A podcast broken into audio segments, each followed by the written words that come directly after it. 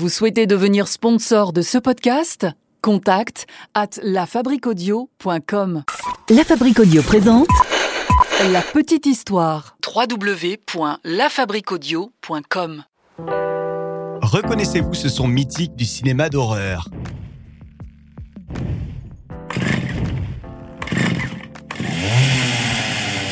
Eh ben oui, hein, c'est bien le bruit de la tronçonneuse du légendaire Laserface du film Massacre à la tronçonneuse. Mais ce que vous ignorez peut-être, c'est que cette histoire est tout sauf une fiction. Ouais, la série de films s'inspire d'une histoire vraie, l'histoire du boucher de Plainfield. Vous êtes maintenant ici, et quoi qu'il arrive, vous ne pouvez plus reculer. Salut tout le monde, je suis Florent Mounier, c'est Sébastien Girard qui a écrit et réalisé ce podcast de la petite histoire produit par La Fabrique Audio. Retrouvez-nous sur euh, le www.lafabriqueaudio.com, sur les réseaux sociaux également de la petite histoire. Et si vous aimez ce podcast, pour le soutenir, c'est très simple. Euh, Vous euh, donnez une note, un commentaire à la petite histoire sur iTunes, Apple Podcast et sur Spotify. Bienvenue donc dans un nouvel épisode de la petite histoire. Et aujourd'hui, on va parler d'Edward Theodore Gain Bolivar, dit Ed Gain Bolivar, plus connu sous le nom du boucher de Plainfield.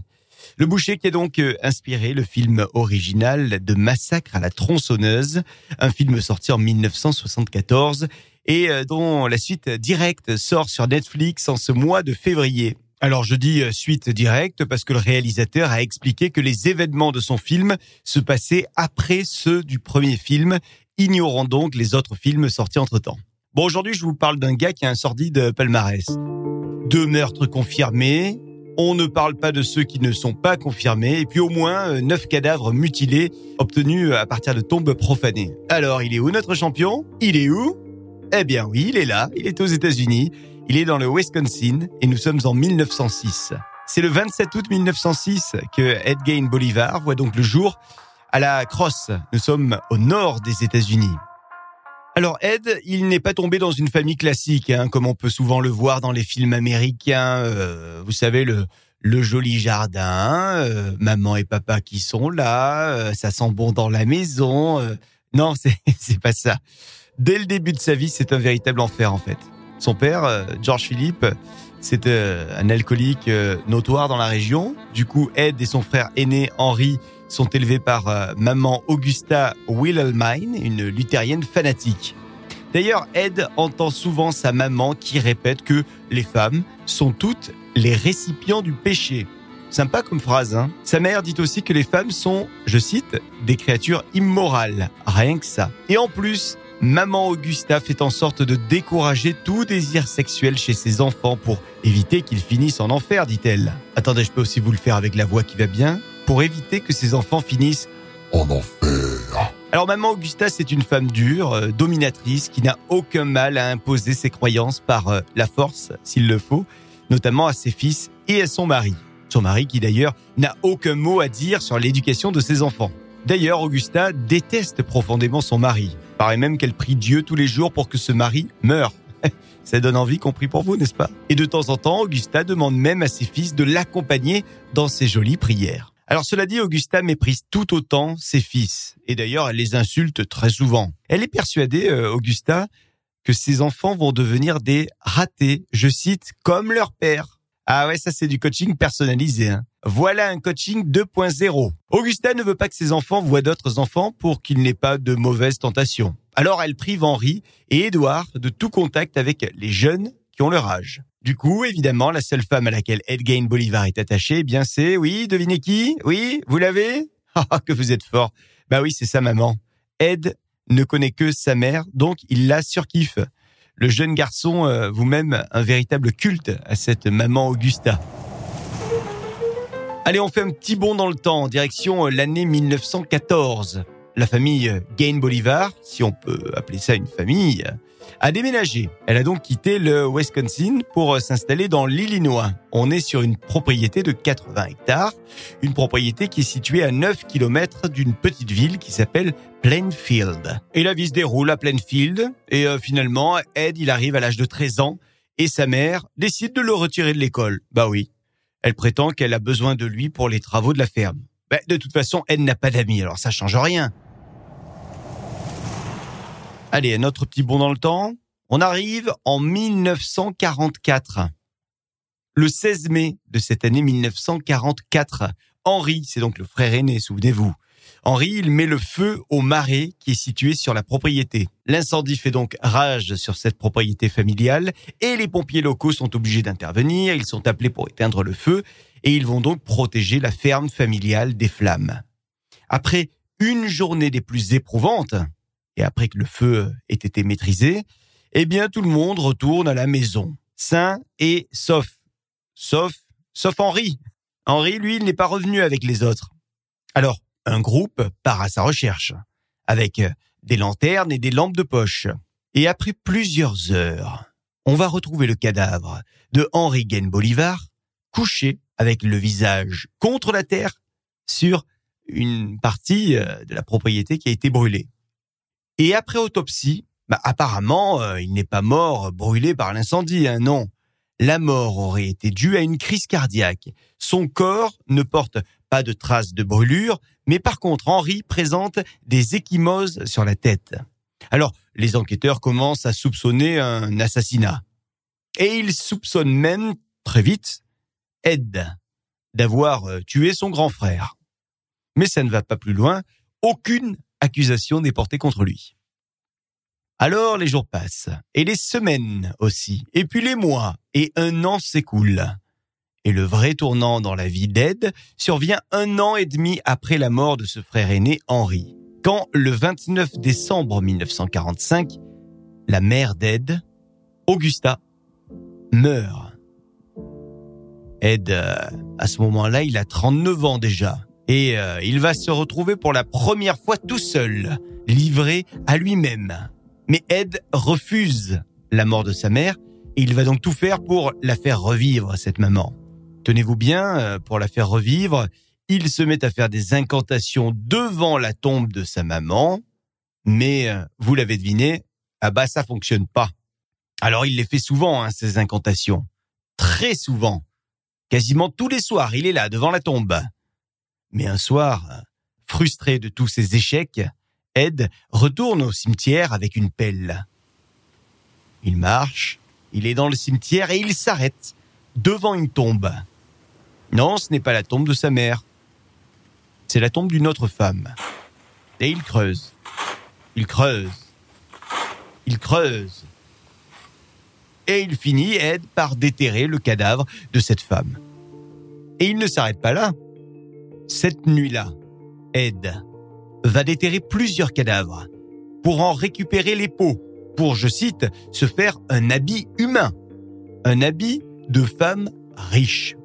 Ah, ça y est, je crois qu'on peut le dire, Ed Game a complètement basculé dans la folie.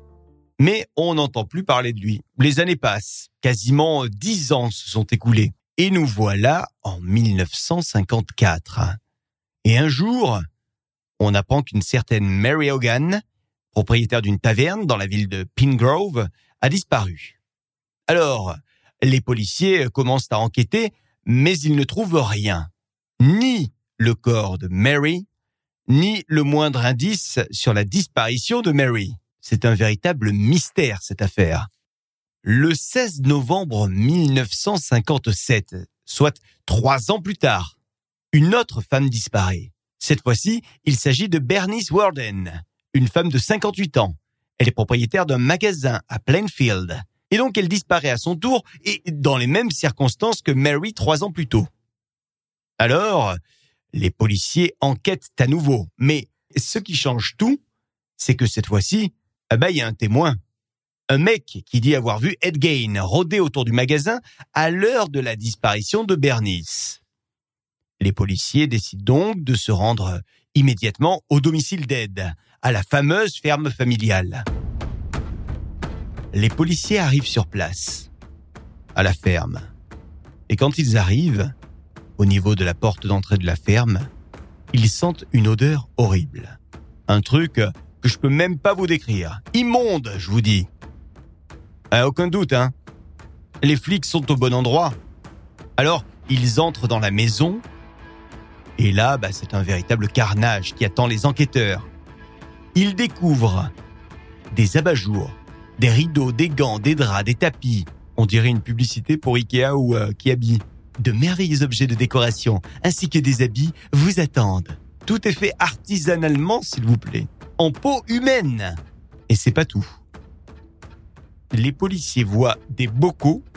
Alors, ils ouvrent ces bocaux et ils y découvrent des bouts de cadavres, des morceaux humains qui flottent dans les bocaux. Bon, ok, donc ça c'est la maison. Mais on n'a pas encore tout visité, non, non, non, non. Il nous manque le hangar, un petit espace de 100 mètres carrés, et on a décidé de faire appel au service de Valérie Damido pour tout relooker Si seulement c'était ça. Les policiers se rendent dans le hangar et ils se demandent bien ce qu'ils vont y découvrir dans ce hangar. Eh bien la réponse ne tarde pas à arriver.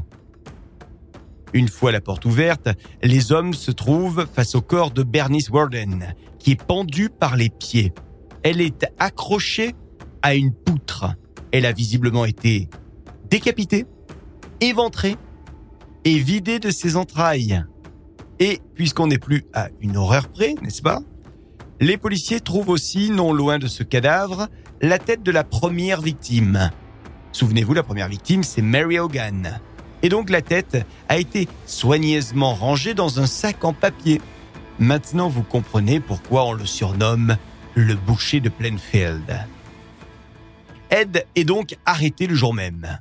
Il est accusé de deux homicides. Et il est accusé aussi de la mutilation d'une dizaine de cadavres du cimetière non loin. Le 22 novembre 1957 s'ouvre son procès. Alors on plaide la folie. Ed est déclaré aliéné au moment du crime. Mais les experts psychiatres estiment qu'un procès euh, serait éventuellement envisageable quelques années plus tard en fonction de son évolution psychiatrique. Et nous y sommes, 11 ans plus tard précisément, en novembre 1968.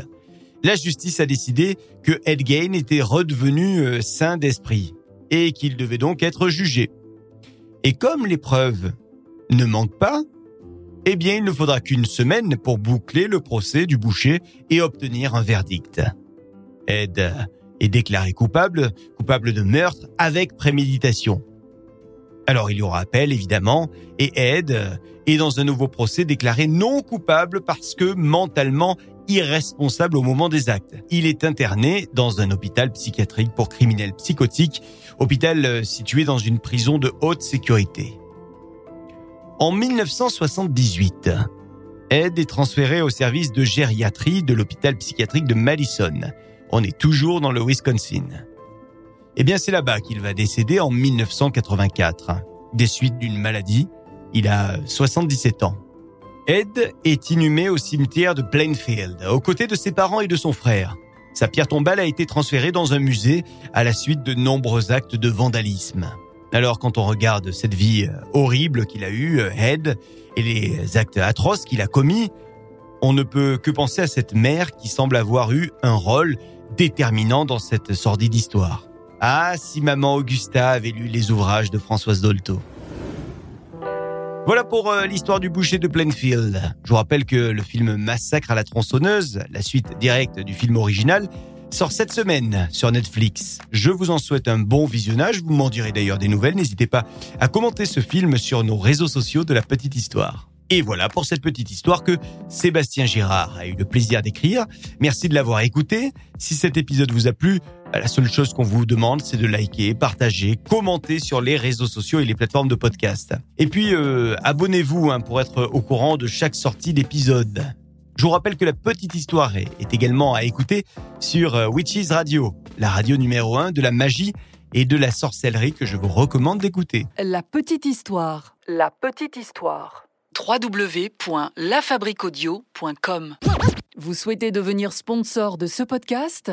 Contact at lafabriquaudio.com Il est possible de devenir sponsor de ce podcast La petite histoire.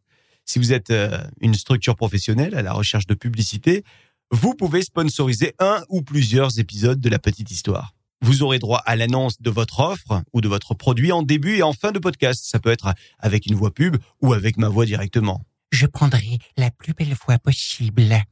Et puis vous aurez aussi droit au logo de votre marque sur le visuel de l'épisode et un rappel du sponsoring sur les différents réseaux sociaux de la petite histoire, Facebook, Instagram, Twitter et LinkedIn. La petite histoire en chiffres, c'est plus de 20 000 écoutes par épisode et plus de 600 000 écoutes depuis 2018. Waouh, mais c'est complètement dingue. Ah, retour de la, de la petite voix. Alors n'attendez plus, échangeons ensemble pour imaginer une campagne podcast à votre image. On vous attend sur contact lafabriqueaudio.com, la fabrique avec un K. Salut et à très vite avec une nouvelle petite histoire.